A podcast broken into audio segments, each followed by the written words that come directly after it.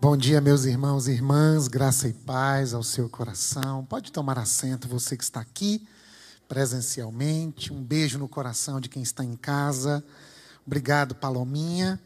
Ela disse que não sabia orar. Imagina se soubesse, hein? Imagina se soubesse. Obrigado, Pá. E quando Palominha começou a orar, eu fiquei pensando assim: a vida prega umas peças na gente. A vida não é precisa, não é exata. A vida é uma aventura. Disse Guimarães Rosa que viver é muito perigoso. Disse Fernando Pessoa, repetindo as falas dos navegadores do tempo antes de Cristo. Fernando Pessoa repete dizendo: navegar é preciso, é exato. Viver não é preciso. Viver não é exato. Gratidão à nossa turma aqui da banda, porque também nos lembrou que a vida é marcada por estações. Tem outono e as folhas caem no quintal. Já dizia Sandy Júnior, outono é sempre igual, as folhas caem no quintal. Só não cai o meu amor, pois não tem jeito, é imortal. Ah, tem inverno também. Embora na nossa cidade o inverno já está com cara de verão, mas o inverno, por vezes, prega peças na gente. Outro dia eu plantei um ipê amarelo e um ipê rosa. E eles chegaram cheios de folhas, bonitos, vistosos. E ah, o inverno chegou e sumiram as folhas. Ficou aquela coisa seca, estranha. Alguns vizinhos brincando ainda bateram, assim, arrancaram um pedaço do meu ipê amarelo. E ficou aquele galho seco lá plantado. Falei, puxa vida. Eu fiz contato com o pessoal do viveiro que forneceu as mudas. Aí a esposa dele me respondeu: é assim mesmo, é o inverno. No inverno as coisas perdem a cor, ficam nebulosas. A vida fica um pouco assim, ah, obscurecida. Mas espera, aguenta a mão, eles vão florescer. E a gente nem bem chegou tão perto da primavera e o ipê amarelo deu as suas folhas. E tá bonito, assim, pequenininho, machucadinho, mas as folhas brotaram. E o ipê rosa, que é logo na saída assim, de casa, na calçada, as folhinhas estão começando a aparecer. E eu fico pensando como é que a gente responde a esta vida que é incerta. Martinha, Jesus disse: No mundo vocês terão aflições, mas tenham bom ânimo, tenham coragem, e essa semana eu tive uma surpresa legal. Eu e o pastor Silas ganhamos de Ivone e Liliane essa camisa, Fé na Vida. A vida é incerta. Viver é perigoso. Viver não é exato. Viver implica em passar pelas estações que nem sempre são do modo que gostaríamos. Viver significa desfolhar-se. Viver significa sofrer. Viver significa carregar algumas marcas, algumas dores, algumas sequelas. E é nesta vida que nós, no mês de setembro, estamos dizendo: é preciso fé, é preciso fé, é preciso fé. Andar com fé eu vou, porque a fé não costuma falhar. Eu preciso de fé. Agora, fé em quem? Fé em qual discurso, em qual narrativa, fé em que pessoa, fé na vida. Que vida, se a vida é tão incerta, tão imprecisa, prega peças em nós, nos surpreende por vezes negativamente. Fé em quem? É quando a gente pensou, Bé, em fé na vida, não é acreditar que todas as coisas vão dar certo na vida. Não, não, não. Isso não é o Evangelho. Isso tem a ver com um positivismo humanista isso tem a ver com otimismo alienante. Por isso que Ariano Suassuna disse: ah, o otimista é um tolo, o pessimista é um chato. Eu sou mesmo é um realista esperançoso. Agora, em quem projetamos esta esperança? Aí eu me lembro do apóstolo Paulo, Jonathan, quando diz em 1 Coríntios 13, 13: Agora permanecem a fé, a esperança e o amor. Porém, destes três, o mais importante é o amor. Mas para andar no caminho do amor, tudo começa com fé.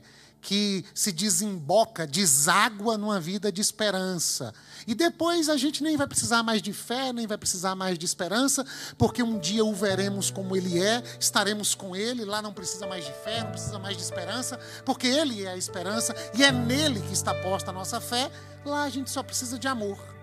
Até porque seremos conhecidos como discípulos de Jesus se amarmos uns aos outros. Aí a gente chega no domingo de manhã para falar com pessoas que estão em casa, pessoas que estão ao vivo, pessoas que só estarão em outro momento e pessoas que estão aqui. E cada uma chega aqui fazendo um percurso na vida. Tem gente que, embora esteja no inverno, o coração está no verão estão vivendo um tempo de calor, um tempo colorido, ensolarado, cheio de vigor, pura vitamina D, pura disposição. Tem gente desfolhada, diz. Tem gente que perdeu a capacidade de fazer contato com o sol, perdeu a capacidade de assim colorir a vida. Tem gente que adoeceu, adoeceu, adoeceu. E se tem um tipo de adoecimento que tem sido cada dia mais frequente, em meio a uma pandemia, que a gente usa uma máscara para se proteger de um vírus, e eu fico me perguntando qual seria o instrumento para proteger a nossa saúde mental dos adoecimentos desse tempo. Como a gente pode permanecer com sanidade mental num mundo que prega peças, que nos surpreende, que nos coloca diante de estações que a gente não estava tão preparado para enfrentar. E eu me lembrei de Lucas capítulo 10, verso de número 38 em diante. Jesus chegando numa casa e encontrando mulheres a quem ele tanto amava. E lá em João 11 vai dizer: Jesus amava Marta, Jesus amava Maria, Jesus amava Lázaro. Jesus nos ama, mas o fato de nos amar não nos livra de enfrentarmos as dores, inclusive de perder alguém. Marta, Maria e Lázaro, amados por Jesus. João 11 diz que Lázaro adoece, Lázaro morre, Maria e Marta ficam desoladas, desesperadas. As duas dizem a mesma fra frase para Jesus: se você estivesse aqui, nosso irmão não teria morrido. Mas antes disso tudo acontecer, Jesus chega na casa delas, e eu leio Lucas 11, verso 38, e leio na Bíblia a mensagem, tá? Vai ficar um pouquinho diferente aí da tradução que você tem. Jesus prosseguiu viagem e entrou numa cidade. Uma mulher chamada Marta Marta sempre vai aparecer primeiro, tanto em Lucas 10, quanto em João 11, quanto em João 12. As três menções desta família na Bíblia Sagrada, Marta sempre aparece primeiro. Talvez por ter mais idade, talvez por ser de algum modo, mais protagonistas nos textos, embora sempre olhemos para Marta com um certo preconceito, dizendo: Marta vive ansiosa, Marta está preocupada com muita coisa. Geralmente os pregadores pregam dando bronca em Marta, mas hoje eu quero acolher o coração dela, como fiz no dia 10 de agosto, quando falei para as mulheres aqui no Cidade Mulher. Eu quero abraçar o coração de Marta, porque o coração de Marta está muito parecido com o meu coração de Marta está muito parecido com o seu. Posso cravar isso? Estamos num mundo de Marta. E no mundo de Marta, a gente precisa ter um encontro bonito com Jesus, deixar Jesus, inclusive, nos repreender, para que o nosso coração possa estar quedado diante dele e o nosso serviço a ele, as nossas demandas da vida, não nos leve a um ativismo alienante e adoecedor. Jesus está na casa de Marta. Jesus ama Marta. Marta tem alguns irmãos. Uma mulher chamada Marta o recebeu em sua casa, deixando-o bem à vontade. Fica à vontade, Senhor. Era irmã de Maria, que se assentou aos pés do Mestre e ouviu atenta a tudo que ele dizia. Nas demais traduções, aos pés dele, ouvia sua palavra. Enquanto Marta estava ocupada com os afazeres na cozinha, Maria aos pés de Jesus, Celo. E Marta na cozinha cuidando da comida, porque Jesus chegou com os seus discípulos, pelo menos doze. De última hora, de maneira surpreendente, como eu fiz com Palominha, chamando para orar. Jesus chega, sem mandar um zap, sem mandar um direct, sem mandar mensagem. Ele mais doze na casa de Marta e Maria. Lázaro parece que não estava, numa tradição marcada pelo patriarcalismo, até mesmo pelo machismo. Talvez Lázaro trabalhando fora e as mulheres cuidando da casa. Era uma marca deste tempo. E agora Marta tem que ir para a cozinha fazer comida para essa multidão de gente que chega de maneira ah, inesperada. E Maria está aos pés de Jesus. Algum tempo depois, Marta os interrompeu e disse: Mestre, o Senhor não se incomoda em saber que minha irmã deixou todo o trabalho da cozinha para mim? Mande-a me ajudar. Ele respondeu: Minha querida Marta, minha querida, que linguagem afetiva, minha querida Milena, minha querida Meire, minha querida Ângela, meu querido Simvaldo, você está fazendo tempestade em copo d'água, está se preocupando à toa. Só uma coisa importa, e Maria a escolheu. É o prato principal. Eu não vou tirar isso dela. Numa vida imprecisa, a gente tende a se preocupar com muitos pratos, com muitos afazeres, muitas demandas, muitas preocupações. E aí Jesus diz: uma coisa é necessária, uma coisa importa, uma coisa é prioridade, uma coisa é o que vocês precisam fazer. Existe um prato principal e por vezes vocês se dispersam em nome de outras possibilidades culinárias, gastronômicas. O coração de vocês anda inquieto com muitas coisas e vocês estão deixando o que é primordial de lado. E eis que estou à porta e bato. Se alguém ouvir minha voz e abrir a porta, eu vou entrar na sua casa e eu vou ceiar com você e você comigo. Marta ouviu Jesus bater na porta, Lu. Marta abriu a porta e o deixou bem à vontade. Fica à vontade, Jesus. Daqui a pouco vai ter uma comida gostosa para o Senhor. Eu vou fazer tudo para servir o Senhor e os seus discípulos. Eu vou fazer tudo direitinho. Eu vou cuidar das coisas da melhor maneira possível. Mas não foi Jesus quem disse que a vida de um homem não consiste na abundância dos seus bens, não consiste na abundância das suas coisas. Por que, que as coisas têm a capacidade de tirar o nosso coração do lugar que ele jamais deveria se retirar? Será que não foi por isso que Jesus disse em Mateus 6,33: busquem em primeiro lugar o reino de Deus, o reinado de Deus e a sua justiça? E todas estas coisas lhe serão acrescentadas. Quais coisas? Comida, bebida, vestimenta. As coisas ordinárias do dia a dia. As nossas necessidades mais básicas. Ele se comprometeu com elas. E ele vai dizer que os passarinhos não fazem ninho, ah, não fiam, não tecem, não armazenam em celeiros.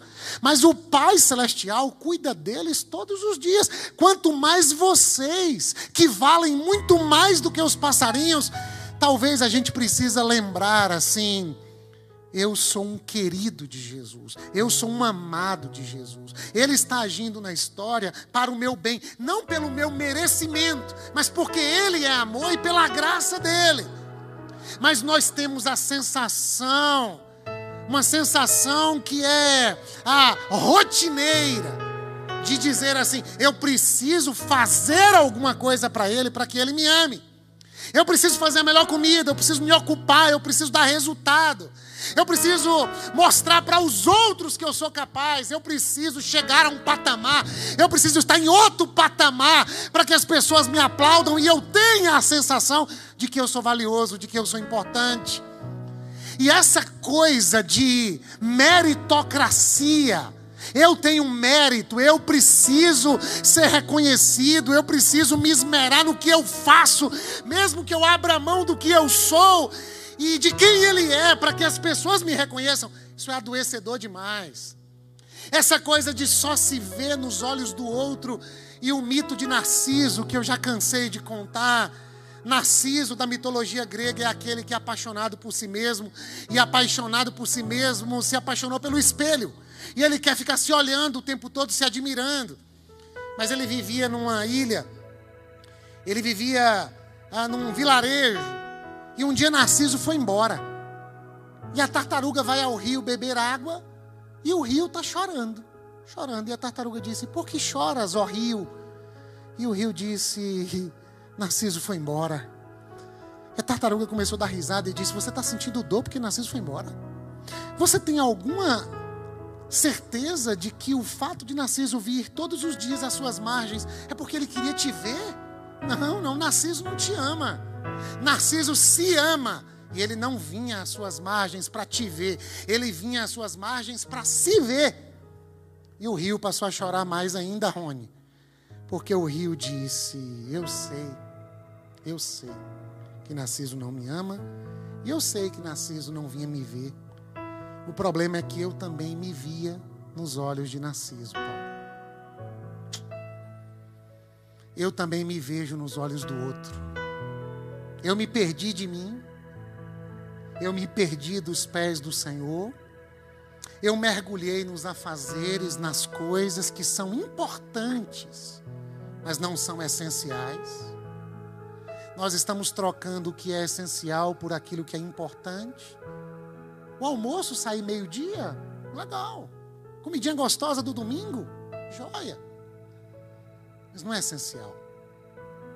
Essencial é estar aos pés de Jesus ouvindo Sua palavra. Porque a fé vem pelo ouvir, e ouvir a palavra de Deus, diz Paulo aos Romanos no capítulo 10.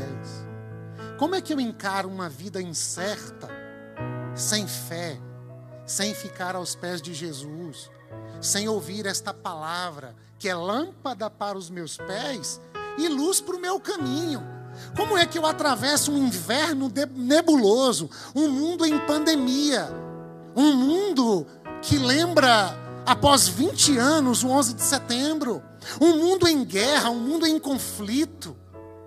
Como é que eu consigo ter sanidade mental diante de tanta obscuridade, se eu não estou aos pés de Jesus, ouvindo Sua palavra. Talvez seja por isso que o sábio disse no Provérbio 4, 23: acima de todas as coisas, guarde o seu coração pois Ele, Ele dirige o rumo de sua vida.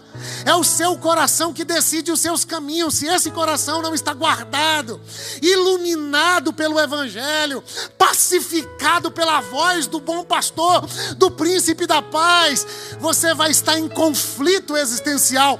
Ainda que Jesus esteja na casa, à vontade em casa, ainda que Maria esteja aos pés dele você está fazendo tempestade num copo d'água. E as tempestades, às vezes, elas são externas, são coisas que acontecem aqui fora. E na maioria das vezes, Flávia, as tempestades são aqui, ó, aqui dentro. É dentro de Marta que tem uma tempestade. O problema não é cortar pimentão para fazer comida para esse tantão de gente, cortar cebola. Não, o problema é que eu não estou bem, eu não estou legal, eu já nem falo com a minha irmã, eu falo com Jesus sobre a minha irmã. Engraçado, Marta não dirige a palavra para Maria. Marta fala com Jesus sobre Maria. Eu me lembro, eu me lembro, e meus irmãos, me perdoem. Eu sou o caçula de dois irmãos, e lá no passado, muito tempo atrás, meu irmão e minha irmã brigaram. Eles passaram um tempo sem se falar. E foi no ano que colocaram um telefone fixo lá em casa. O telefone era 3422-1996. Primeira vez que a gente teve um telefone fixo que era uma coisa absurda. Até que o telefone virou algo trivial, que hoje as nossas crianças nem sabem mais o que é um telefone fixo. Elas podem até ter medo, tomar um susto. Caso você tenha em casa, proteja suas crianças, porque elas vão dizer: o que é isso aqui em casa, né? Mas o telefone tocava e era ligação para o meu irmão.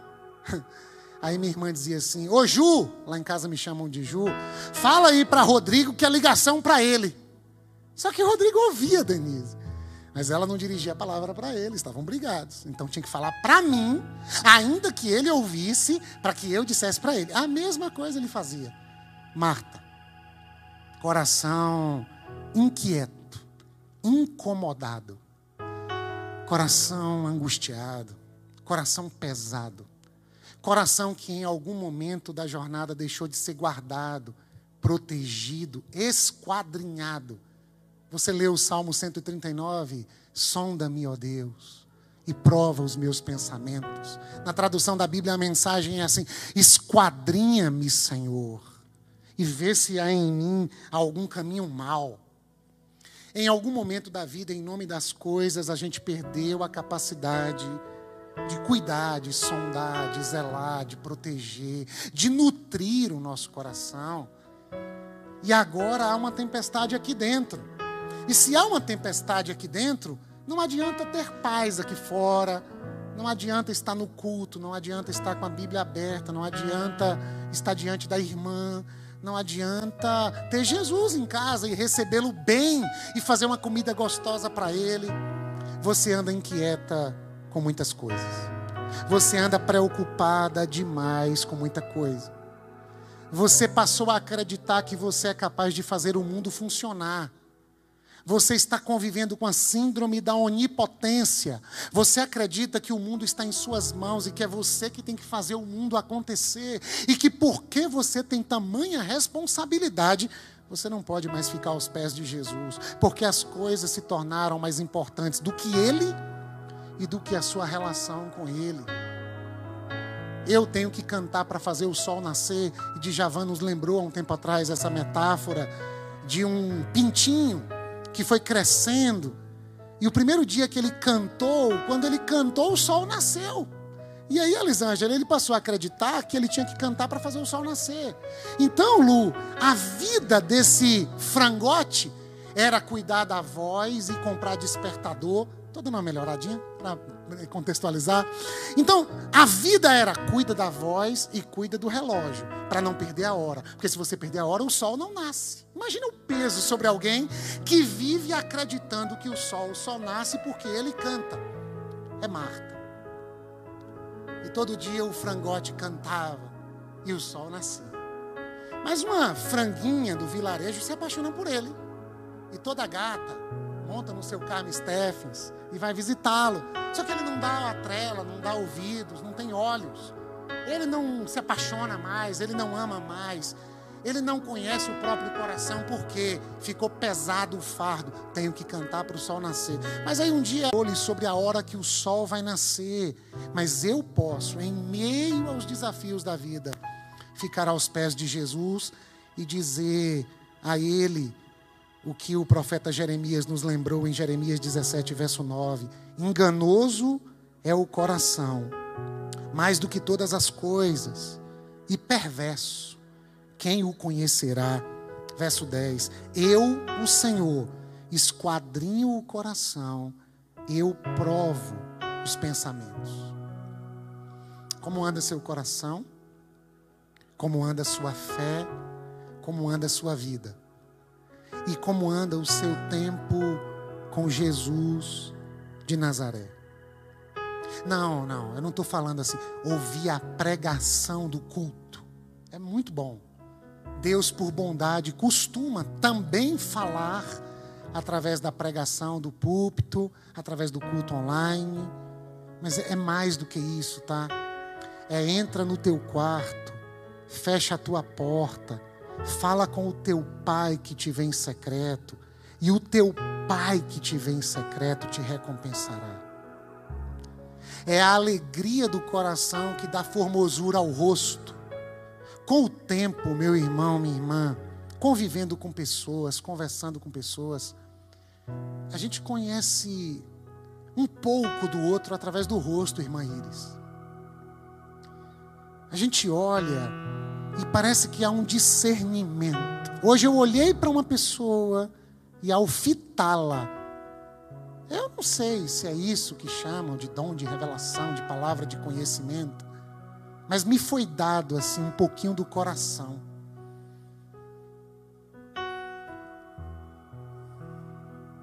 Marta, Marta, você deixou o prato principal para se preocupar com os pratos ordinários E o resultado disso é que há uma tempestade dentro de você, que é possível que você nem coma a comida que você está preparando. É possível que você prepare essa comida correndo para o pessoal comer logo e logo embora. Você nem fala mais com Maria. Você não briga só com Maria, você está brigando até com Jesus. O Senhor não se incomoda de eu estar sozinha com todo o serviço, enquanto minha irmã fica aí aos teus pés. Está brigando com Deus, está brigando com a irmã. Talvez porque se esqueceu, eu sou uma querida dele. E ele não viria para minha casa para atribular minha vida, para me colocar em crise com a minha irmã, para fazer uma tempestade dentro de mim, para me deixar com esse mal, estar brigando inclusive com ele. Engraçado, quantas postagens na internet. Deus não vai colocar você na tempestade que você não possa passar. Parece que é Deus que fica fazendo tudo. Toma topada na rua. Por que, que eu tomei a topada, meu Deus? Por que, que o Senhor botou essa pedra na minha frente? Esse olhar para um Deus como se Deus fosse um estraga prazeres. Alguém que só chega na hora errada na minha casa para poder bagunçar minha vida. Alguém que quando chega eu estou brigando com a minha irmã. A, a nossa percepção de Deus equivocada gera um adoecimento em nós e adoece as nossas relações. Eu não sei se você sabe, mas no dia. Ah, no dia 2 de março de 2002, ainda mexendo com os escombros do World Trade Center, foi encontrada uma página da Bíblia. A Bíblia foi queimada, mas uma página da Bíblia ficou colada num metal. Está num museu hoje nos Estados Unidos. E a página da Bíblia era Mateus 5. Jesus dizendo: Vocês ouviram o que foi dito, olho por olho, dente por dente? Eu, porém, lhes digo: se alguém lhe fizer o mal, retribua com bem. Se alguém ferir sua face esquerda, dê também a direita. Faz sentido essa palavra depois de um desastre terrorista? 20 anos depois, as palavras de Jesus estão no museu, só não estão no coração. Porque foram 20 anos de guerra, que não se viram para quase nada. Ao desocupar o Afeganistão, a guerra parece continuar porque a gente continua sem dar ouvidos a Jesus. A nação mais poderosa do mundo, se é que ainda o é, a nação mais cristã protestante do mundo, não tem tempo para ouvir Jesus. Consequência imediata: guerra, conflito, tensão, estresse, falta de paciência, trânsito conturbado florestas queimadas, lucro, dinheiro, grana. O outro é objetificado, passa por cima dele. Por quê? Porque ninguém mais ouve Jesus. Porque a gente ouve o que algumas pessoas dizem ter ouvido de Jesus. Pouca gente tem seu prazer na lei do Senhor e pouca gente medita nela de dia e de noite. Pouca gente entra no quarto. Falamos Senhor, Senhor, mas o nosso coração geralmente está longe dele. E eu não estou dizendo que todo adoecimento mental, psicológico, tem raiz numa fé é, desconjuntada, longe de mim. O nosso Senhor Jesus conviveu com dificuldades na sua mente, no seu coração, transpirou gotas de sangue, ah, disse que a alma estava angustiada até a morte, poderíamos chamar de uma depressão maior. O que eu estou dizendo é que a nossa espiritualidade ocupa um lugar muito importante na nossa vida. E quando negligenciada, isso pode gerar tempestades dentro de nós, não como punição de Deus, mas como alguém que quer funcionar sem ouvir a voz daquele que nos criou. E a gente vai tentando funcionar a partir das marcas que o pecado deixou. E o outro virou o nosso inimigo, e Jesus o estraga prazer, que dá muito trabalho para a gente fazer, e a gente começa a olhar para Deus assim. Ele manda perdoar, né? Perdoa as nossas dívidas como nós perdoamos os nossos devedores. Aí a gente diz, ah, mas perdoar essa pessoa é muito complicado. Não é complicado, não. Não é, não. Jesus disse: Os meus mandamentos não são pesados. Não é complicado. É porque a gente foi deixando de ouvir Jesus e a gente foi ouvindo a opinião do nosso coração enganoso. A gente foi ouvindo os pregadores do nosso tempo. Nos últimos tempos, a gente tem ouvido as ideologias do nosso Brasil.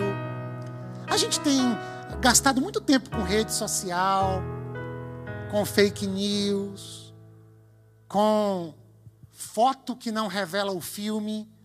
Na foto todo mundo está bem. No filme da vida, Marta, Marta, anda inquieta com muita coisa.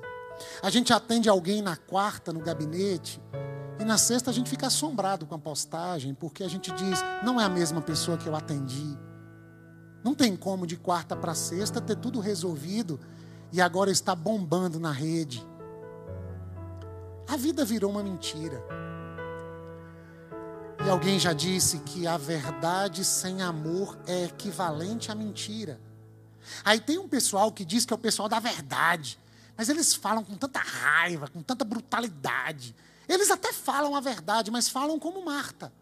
Falam a verdade brigando com Maria e brigando com Jesus. Eu ouvi o pastor Neil Barreto dizer: a verdade dita sem amor é semelhante à mentira.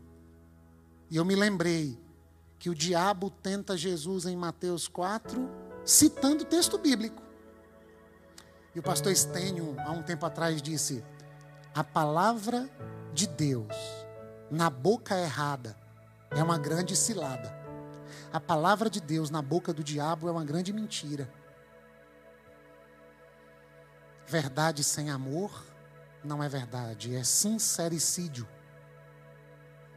Coisa de Marta recebe Jesus. Jesus está na casa de Marta. É uma amiga de Jesus. Talvez em algum momento canta para Jesus, ora para Jesus, dá uma oferta para o ministério de Jesus, mas o coração está longe. E o coração não está longe no pecado, na orgia, no liberalismo. O pecado não está assim, lá com o filho pródigo. Não, Marta está perdida dentro de casa com uma vida legal, com uma moral assim, ah, irrefutável, com uma reputação ilibada, mas o coração distante. É por isso que a fé cristã não é um compêndio moral. A gente não se reúne para ficar dizendo o que, que você tem que fazer. A, a, fé cristã não é assim, um livro de boas maneiras e de bons modos. Um monte de soldadinho de chumbo, bom dia, paz do Senhor, não. A fé cristã tem a ver com a redenção do coração. Leia comigo Romanos capítulo de número 10. E na tradução da Bíblia a mensagem ficou maravilhoso. Romanos 10, a partir do verso 11. É a palavra da fé que aceita que Deus trabalhe e acerte as coisas para nós. Ah, Marta, você quer arrumar todas as coisas, mas é Deus quem está trabalhando para acertar tudo para nós. Essa é a essência da nossa pregação. Diga a Deus as palavras de boas-vindas. Qual é o teu trabalho, Marta? Qual é o teu trabalho, Maria? É dizer boas-vindas para Jesus. Como é que a gente diz isso? Jesus é meu Senhor. Se você ler lá na sua tradução, é: se com a tua boca confessares e o teu coração creres que Jesus é o Filho de Deus, você vai ser salvo. Aqui está dizendo: dê boas-vindas. Jesus é meu Senhor. Receba-o de corpo e alma. A obra de Deus, seu agir em nós, como no ato de ressuscitar Jesus. É isso. Você não está fazendo nada. Está simplesmente pedindo ajuda a Deus e confiando nele para que ele o faça. Salvação é isso. Não é você quem faz, quem faz é ele. Com todo o seu ser, você aceita o agir de Deus para consertar a situação e pode dizer em alto e bom som: Deus acertou tudo entre mim e ele. A questão é que nós estamos indo falar com Deus para ele acertar as coisas entre entre mim e as coisas. O senhor não se incomoda da minha irmã estar aí. E eu, com esse tanto de coisa, resolve as coisas para mim. Resolve meu casamento, resolve minha conta bancária, dá um jeito para eu passar no concurso, muda o clima, manda chuva na minha fazenda, abre as portas do emprego, mata meu chefe que está me oprimindo. Pega meu marido de jeito, porque eu não aguento mais. Nós estamos o tempo todo indo para Jesus, para dizer para Jesus o que ele tem que fazer no nosso mundo, para ele arrumar nossa relação com o mundo. Aí Paulo diz: não é isso, não. A gente vai até Jesus porque ele veio a nós, e ele veio a nós para resolver a nossa relação com ele. O nosso problema não são com as coisas da cozinha. O nosso problema é o nosso pecado que faz separação entre nós e Deus. O nosso problema é que o nosso coração está se perdendo. E em se perdendo, a gente se desconecta dele e do outro.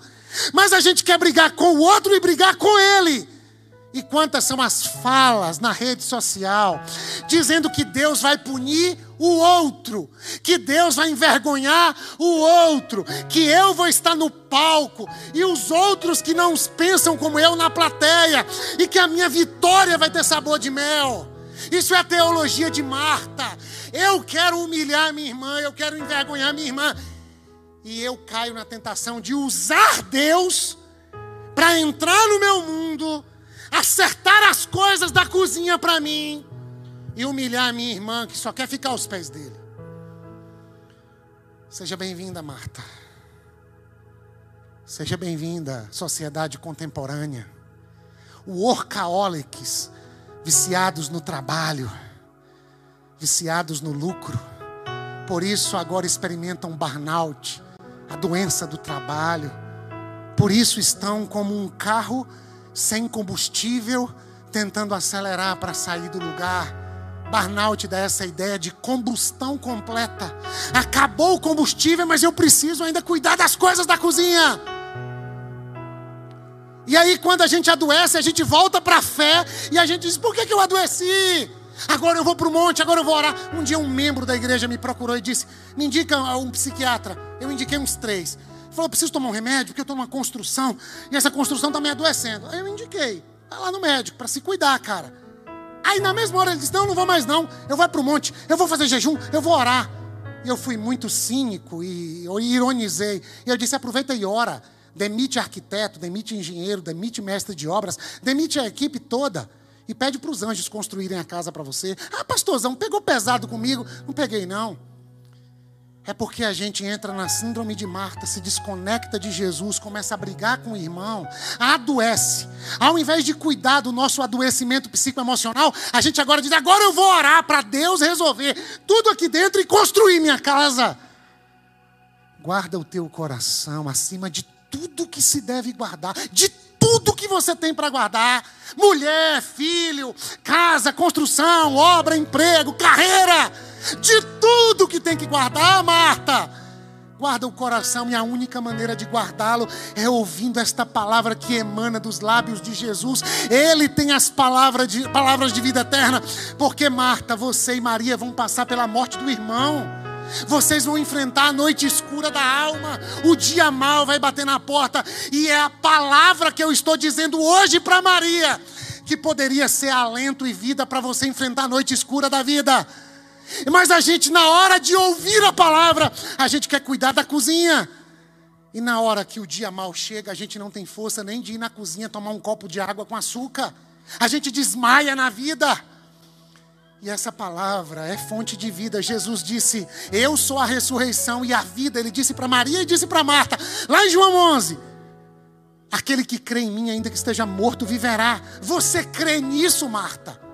Você crê nisso, Marta? Interessante que Marta era boa em escatologia. Porque Marta, em João 11, vai dizer assim: Eu creio, eu creio na ressurreição do último dia. Marta estava conectada no texto bíblico. Marta sabia de doutrina. Marta sabia que um dia Jesus vai ressuscitar e assim com ele os que morreram em Cristo ressuscitarão. Aí Jesus disse: É, é verdade. Eles vão ressuscitar no último dia. Mas eu vou ressuscitar seu irmão agora.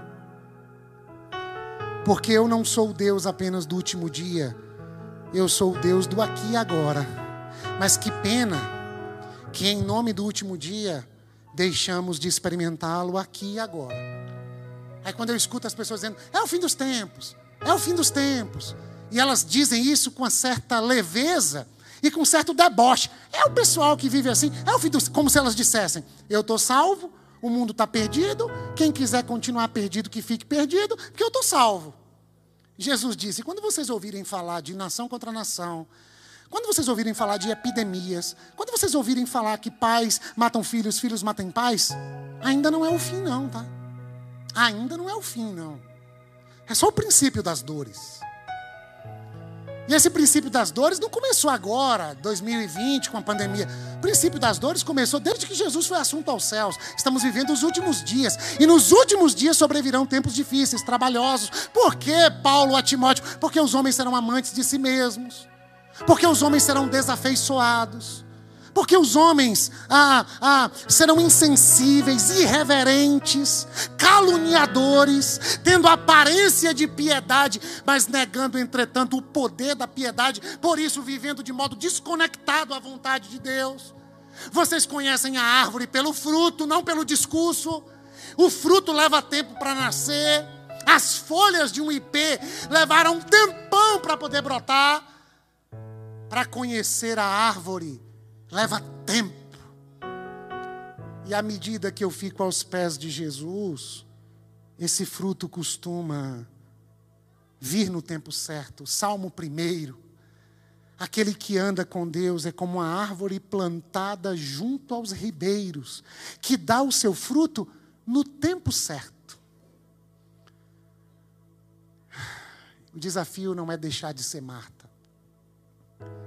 O desafio é levar o coração de Marta aos pés de Jesus e, coincidentemente, se encontrar com o coração de Maria que está lá também. Porque ninguém chega na presença de Deus sozinho. Não adianta uma fé que não é seguida de esperança, e de nada vale uma fé e uma esperança que não é recheada do amor. Vai para os pés de Jesus, Martinha. Deixa o serviço da cozinha, porque eu não vou tirar o prato principal de Maria, não. Porque ao invés de tentar tirar Maria daqui, você não vem para cá também. Eu quero terminar perguntando para você o que Jesus está tentando falar com você. Quando você olha assim para a sua vida, quando você tenta hoje de manhã guardar o coração, o que, que Jesus está falando com você sobre a paternidade, ser pai? O que, que Jesus está falando sobre sexualidade? Seu comportamento sexual. O que, que Jesus está falando comigo sobre a minha agenda, o meu tempo? O que, que Jesus está falando com a gente sobre mídias sociais, sobre tempo gasto nesse universo. O que, que Jesus está falando com a gente sobre dinheiro, o trato com as coisas deste mundo? Será que Jesus está combatendo o ídolo chamado Mamon e dizendo vocês não podem servir a mim e ao dinheiro, porque vocês vão de agradar um e deixar de satisfazer o outro. O que, que Jesus está falando com a gente sobre a nossa vida afetivo-amorosa? A sensação que eu tenho é que Marta, Maria e Lázaro são solteiros, adultos. Solteiros, porque Jesus aparece três vezes nessa casa, Lucas 10, João 11, João 12, e os irmãos estão lá. Uma das vezes, Lázaro não. As duas outras, Lázaro está morto, ressuscita, e em João 12, Lázaro está à mesa comendo com Jesus. Tem marido, não tem mulher. O que, que Jesus está falando para a gente? Às vezes, na sensação de solidão, de viuvez, de divórcio, ou de condição de estar solteiro, solteira. O que, que o Senhor está falando comigo? Quais são os assuntos importantes para Jesus tratar com a gente? Pastor Antônio Carlos Costa disse aqui: o que, que Jesus estava dizendo para Maria? O que que Jesus disse para Maria que afetou Maria quando perdeu Lázaro? Mais do que isso. O que que Jesus disse para Maria aos pés dele? Que fez Maria quebrar um vaso de alabastro que custava um ano de um trabalhador braçal aos pés de Jesus em João 12. Percebe, Maria, que quando a gente ouve Jesus, isso afeta a nossa vida, o nosso comportamento, isso afeta o cheiro e a fragrância da nossa casa, porque um dia ela ouve Jesus, no outro ela chora aos pés dele porque o irmão morrera, mas Jesus ressuscitara. E no outro dia que Jesus vai na casa, ela pega o perfume mais caro e ela quebra e joga aos pés de Jesus, sem saber, ungindo-o para o seu sepultamento. E a casa se encheu com a fragrância do perfume. Eu fico pensando o que é que Jesus está querendo falar comigo, o que é que Jesus está querendo falar com a gente. E a gente está inquieto, a gente está cuidando das coisas, a gente está brigando na rede social, a gente está ouvindo outras vozes, a gente está num mundo de Babel, de confusão, onde todo mundo fala e ninguém entende ninguém. A gente está num mundo onde falta reconciliação. E Deus nos deu o ministério da reconciliação. A gente cita Jesus, Leandro Carnal cita Jesus toda hora, embora se diga ateu. Mário Sérgio Cortella toda hora está citando Jesus. A pergunta é: Ele é o teu Senhor, carnal? Ele é o teu Senhor, Cortella? Pondé faz cursos sobre a fé cristã. Ele é o teu Senhor, Pondé? Só que Jesus costuma confrontar, né? Ele é o teu Senhor, Simvaldo? uns 40 minutos falando no meu nome. Eu sou mesmo teu Senhor? Eu sou o Senhor do teu corpo? Eu sou o Senhor do seu matrimônio? Eu sou o Senhor da comunidade que você pastoreia? Eu sou o Senhor da tua agenda? Não, não, não. Eu, eu não quero escravizar vocês. Você é meu querido, você é minha querida, eu te amo. Os meus mandamentos não são pesados. As minhas palavras são espírito e vida. Eu tenho para vocês uma vida abundante. Mas o salário do pecado é a morte. E o pecado nem sempre são os equívocos morais. O pecado é aquilo que faz separação entre Deus e vocês. Ah, fumar, Senhor? Não, filho. Não é fumar é deixar de estar aos meus pés e passar a acreditar que uma substância, uma pessoa,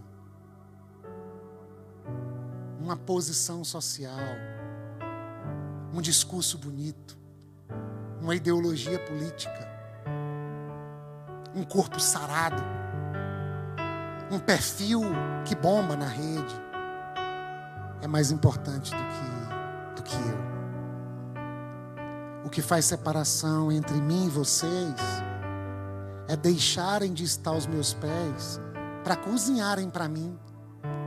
Vocês querem fazer coisas para mim e acabam atrapalhando a obra que eu quero fazer em vocês. Vocês se transformaram em ativistas religiosos. Vocês dão comida para Jesus e para os discípulos de Jesus. Vocês só estão esquecendo de ficar aos meus pés e ouvirem minha palavra. Porque quando isso acontece, Maria sabe silenciar.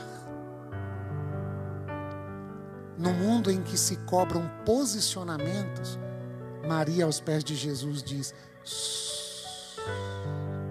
Mas Marta está falando com você. Marta criticou você. Marta marcou você numa postagem dando indireta eu estou comendo do prato principal. Ah, o que Marta está falando tem o seu grau de importância. Mas eu não vou deixar ela me tirar dos pés do amado da minha alma, daquele que é a minha vida, daquele que é o meu amado, daquele que fez jorrar em mim uma fonte de água viva. E ele me surpreendeu hoje vindo na minha casa. E Ele tem palavras de vida para falar, Léo, no nosso coração. E Ele nos ama. E é a Ele que eu quero ouvir. Este é o meu filho amado, disse Deus. A Ele vocês devem dar ouvidos. Ouça Jesus, meu irmão. Ouça Jesus, minha irmã. João diz na sua carta: há de chegar o dia que ninguém vai precisar ensinar nada para ninguém, porque o Espírito que em nós habita há de nos ensinar todas as coisas. O que é que Jesus está falando com você, Josi? O que é que Jesus está falando com Marta, com Maria? O que é que Jesus tem para falar para Lázaro? Senhor, estamos aqui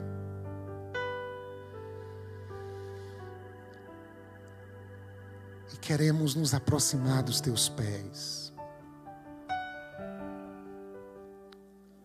A gente não quer que a nossa vida dê certo apenas, Senhor. A gente quer que o Senhor conserte a nossa relação contigo. Isso é prioridade, Senhor. Buscar o teu reino significa há um rei justo e bom, Criador dos céus e da terra, Senhor de toda a criação. E este Rei se revelou Pai.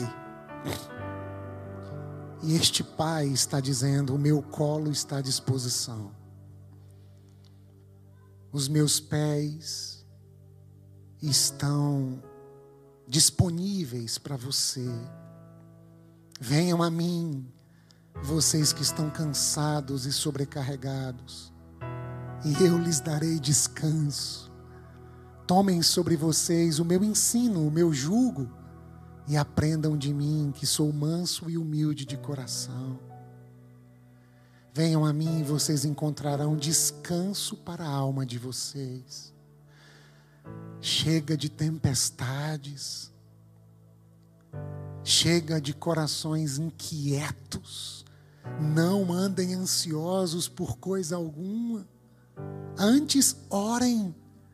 Apresentem os seus pedidos a Deus com ações de graças e súplicas. E a paz de Deus, que excede todo entendimento, guardará o coração e a mente de vocês em Cristo Jesus. Vem, Marta. Vem, Maria. Vem, Lázaro, meus amados, venham para a mesa comigo. E em João 12, Marta já não está mais inquieta, Marta serve, serve com alegria, com singeleza, usa os dons para a glória de Deus e para servir as pessoas, sem peso, sem confusão de prioridades Lázaro testemunha. Lázaro conta, eu fui morto e revivi. Se alguém está em Cristo, nova criatura é, as coisas antigas já passaram, tudo se fez novo. Lázaro é uma simbologia do homem e da mulher que nasceram de novo. E agora não cheiram mais o túmulo, mas estão à mesa com Jesus. Santificação, vida bonita, vida cheirosa vida abundante, vida no padrão da eternidade, vida cheia do fruto do Espírito, vida digna do Evangelho de nosso Senhor e Salvador Jesus Cristo, vida aos pés de Jesus. Lázaro, e você, Maria? Ah, eu trouxe um perfume. Eu quero encher essa casa com esta fragrância. Mas eu não começo pela casa, eu não começo pela cozinha, eu não começo pela sala, pelo banheiro, eu começo pelos pés dele. Eu unjo os pés dele. E toda vez que alguém se coloca aos pés de Jesus, toda uma casa pode ser tomada por este perfume. Faz do meu irmão, da minha irmã, faz do meu coração, ó Jesus. O Senhor sabe o quanto eu preciso, eu preciso. Faz do nosso coração um coração quedado aos teus pés. Ora para te ouvir e ser perfumado pelas tuas palavras. Ora para se debruçar, para se quebrar, para se derramar. E em perfumando os teus pés, perfumar a vida. Sara o meu irmão, Sara a minha irmã. Gente que o Senhor ama, gente querida tua, gente que adoeceu no meio de tamanhas tempestades internas e externas. Sara, em nome de Jesus, cura o corpo, a alma, a mente, o coração, o espírito. Levanta o teu povo, santifica a tua igreja. Enche de perfume cada lar, cada casa que se achegou aos teus pés ao ouvir o Evangelho da graça. Leva-nos de volta à oração, ao jejum, à leitura bíblica, às disciplinas espirituais, à frutificação que procede do Espírito que em nós habita os dons espirituais que habilitam, capacitam, instrumentalizam o corpo de Cristo. Cheios de Jesus, aos pés de Jesus, dando fruto na estação certa, enfrentando as estações mais difíceis, com a consciência de que a primavera vai chegar. Portanto, fé na vida na vida como ela é. Fé em Jesus de Nazaré. Que o amor de Deus, o nosso Pai, a graça do ressurreto, daquele que é a vida, daquele que é o autor e consumador da nossa fé. Que a unção, o perfume, o conselho do Espírito Santo sejam sobre você, sua casa, sua semana sobre a nossa cidade, estado, nosso Brasil, sobre o nosso mundo